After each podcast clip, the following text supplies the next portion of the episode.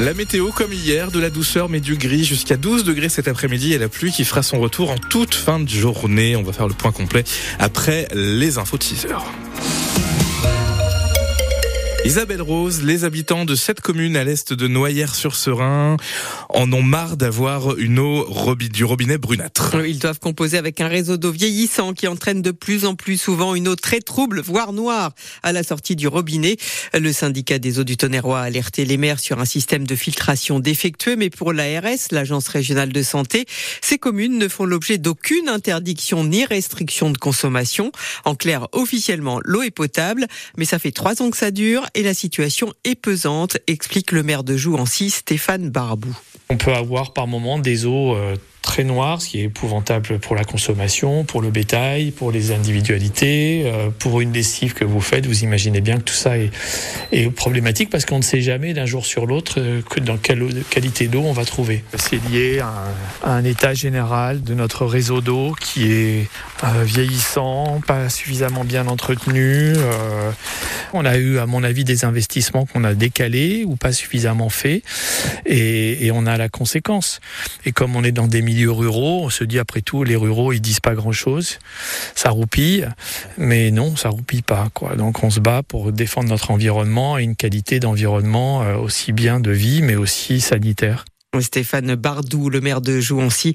Les travaux pour traiter correctement l'eau doivent se terminer dans un mois. S'en suivra des purges pour nettoyer plus de 50 km de réseau. Suez, le délégataire, vise le printemps pour un retour à la normale. La maison de retraite de Champs-sur-Yonne dans l'Auxerrois cambriolée dans la nuit de lundi à mardi.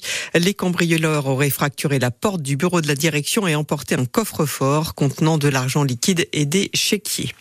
Dans le nord du département, à Courtois-sur-Yonne, un jeune homme de 29 ans a été arrêté après être entré par effraction dans une maison. Il a cassé une fenêtre pour aller, dit-il, discuter avec la fille de la propriétaire âgée de 16 ans seulement. À l'arrivée des policiers, il a pris la fuite avant d'être interpellé.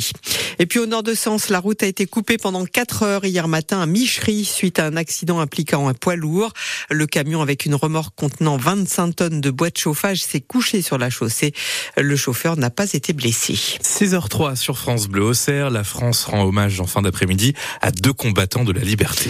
Michak euh, Manoukian et son épouse Mélinée entrent au Panthéon euh, ce soir. Le résistant communiste arménien sera honoré 80 ans jour pour jour après son exécution par les nazis au Mont Valérien. L'engagement de Manoukian dans la résistance et son martyr symbolisé par l'affiche rouge rappelle le rôle majeur qu'ont joué les immigrés dans l'histoire de France. Jean-Noël Guénard de la Libre Pensée de Lyon a déposé hier des reproductions de cette affiche dans les rues d'Auxerre, accompagnée d'une affichette Mort pour la France. À trois jours du début du Salon de l'Agriculture, Gabriel Attal doit faire des annonces ce matin depuis Matignon. Annonce à suivre en direct vidéo sur francebleu.fr dès 9h. Et puis en football, l'Inter de Milan a battu l'Atlético de Madrid hier 1-0 en huitième de finale de la allée de la Ligue des Champions. Un match marqué par la sortie sur blessure de deux internationaux français, Marcus Thuram côté Inter et Antoine Griezmann côté Atlético. Il est 6h03.